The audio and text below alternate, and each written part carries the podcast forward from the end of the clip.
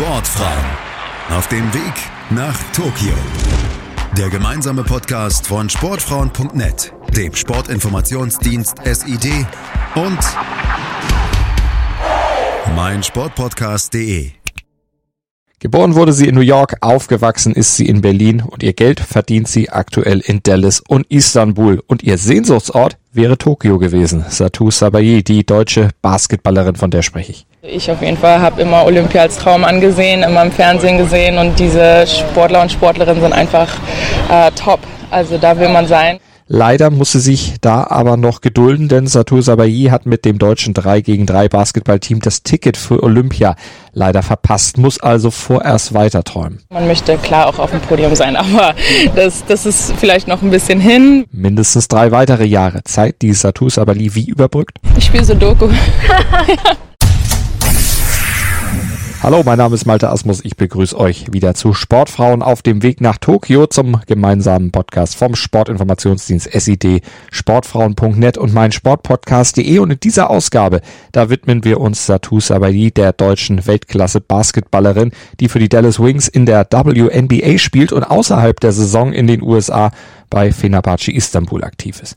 Und mit Fener hatte sie ja in der abgelaufenen Saison auch gleich die türkische Meisterschaft gewonnen, war ja auch schon ins Final Four der Euroleague eingezogen, aber mit dem normalen Basketball, da scheint Satu noch nicht ausgelastet zu sein, sondern sie wollte sich ja unbedingt auch noch den Olympiatraum erfüllen.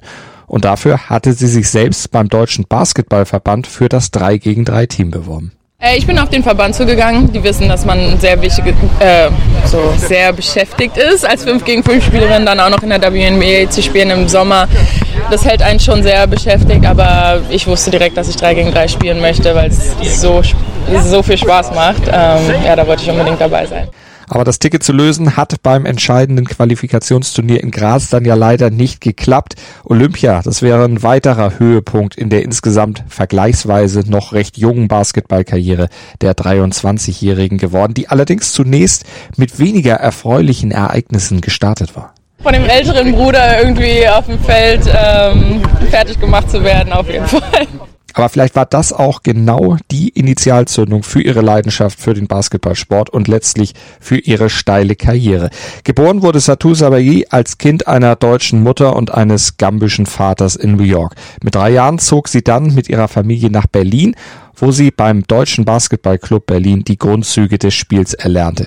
Hat sie an die Zeit noch Erinnerung? Ich kann mich an mein erstes Camp erinnern.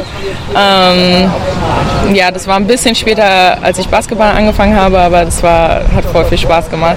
War auch anstrengend, weil man das erste Mal irgendwie so gelernt hat zu werfen und die Armstellung. Also es war echt komisch. Ich hatte nicht mal Basketballschuhe richtig. Ich hatte, glaube ich, ich weiß nicht, ich kann das Modell jetzt nicht sagen, aber äh, ich, ja, ich hatte nicht mal richtige Basketballschuhe. Also das war lustig. Lustig und motivierend, so sehr, dass sie den Sport weiterverfolgte und dann beim TUS Lichterfelde aktiv war.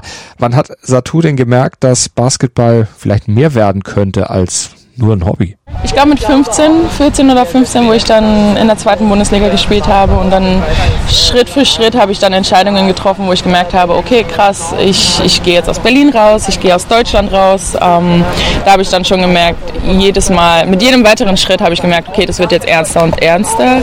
Aber das erste Mal war bestimmt so mit 14, 15. Mit 16 war sie bereits Stammspielerin geworden. Es ging dann weiter zum Erstligisten Eisvögel USC Freiburg und von da aufs College in die USA. Sie spielte für die University of Oregon als Stammspielerin, wurde drittbeste Werferin und 2020, da erhielt sie auch den Cheryl Miller Award als beste Flügelspielerin des Landes und sie stand im All-Star-Team. Im April 2020 nahm sie dann am Draftverfahren der WNBA teil und wurde an zweiter Stelle von den Dallas Wings gepickt. Und im Mai 2020, da schloss sie sich dann außerhalb der WNBA-Spielzeiten Fenerbahce Istanbul an und erlebte dort den bisher größten Moment ihrer sportlichen Laufbahn, wie sie selbst sagt. Ich würde sagen Euroleague Final Four. Da haben wir im Halbfinale gegen das russische gegen das russische Team ICAT gespielt. Ähm, leider verloren mit vier Punkten, aber dann haben wir noch Bronze geholt und das ist einfach Hammer. Also ich meine, in einem Rookie-Jahr, in dem ersten Jahr schon Bronze zu holen in Euroleague, das sind Tip-Top-Spielerinnen und das sind Spielerinnen, zu denen ich mein Leben lang aufgeschaut habe, also seitdem ich Basketball spiele und das ist einfach echt krass gewesen, dass wir da Bronze geholt haben. Aber diese Bronzemedaille soll ja nur der vorläufige Höhepunkt sein. Da soll ja insgesamt natürlich in der Karriere noch viel mehr kommen. Vielleicht ja dann irgendwann auch im 3 gegen 3 Team. Was ist denn beim 3 gegen 3 anders als beim normalen Basketball? Es ist schneller, es ist physischer, es ist im Freien, man bekommt mal was mit von der Umwelt. Äh, normalerweise sind wir immer in der Halle drin und ich denke, dass es auch mal ganz schön ist, dann äh, mit dem Äußeren in Kontakt zu kommen. Es ist, es ist einfach viel schneller, was so viel Spaß macht, auch anspruchsvoller, würde ich sagen. Aber ähm, man kann einfach ein bisschen freier sein auf dem Feld.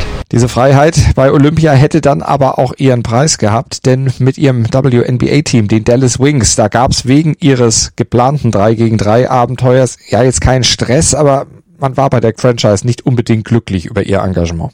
Also die verstehen das schon. Es war halt, als ich den Anruf gemacht habe, war es halt so, ah, okay, ey, wir werden dich vermissen.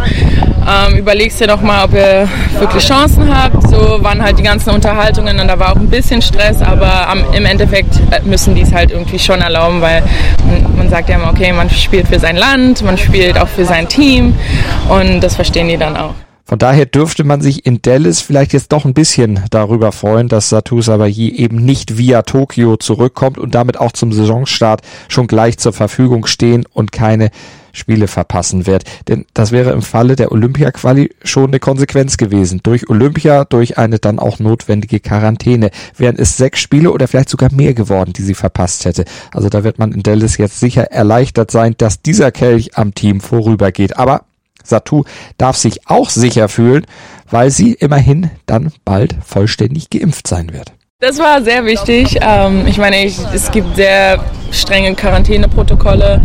Ich meine, von den Duschen bis zu der Umkleide bis zur Hotelbesuch konnte man, war man echt limitiert, wenn man sich nicht hätte impfen lassen. Und für mich persönlich war es auch eine wichtige Entscheidung. Ich meine, es ist kein Witz und es war auch nicht zu spaßen, wenn man Corona hatte. Deswegen war es schon sinnvoll für mich. Mit vollständigem Impfschutz geht Satu dann also in die neue Saison und damit in ihre weitere Karriere. Und für die ist Satu recht optimistisch, vor allem auch, was das deutsche 3 gegen 3 Team angeht, trotz des verpassten Olympiatickets. Und sie gibt ihren Fans ein kleines Versprechen, das für die Konkurrenz vielleicht auch sogar wie eine kleine Drohung klingen könnte.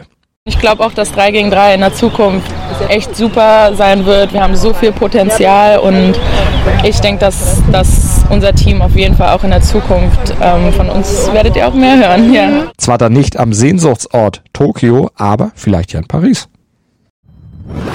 Sportfrauen auf dem Weg nach Tokio.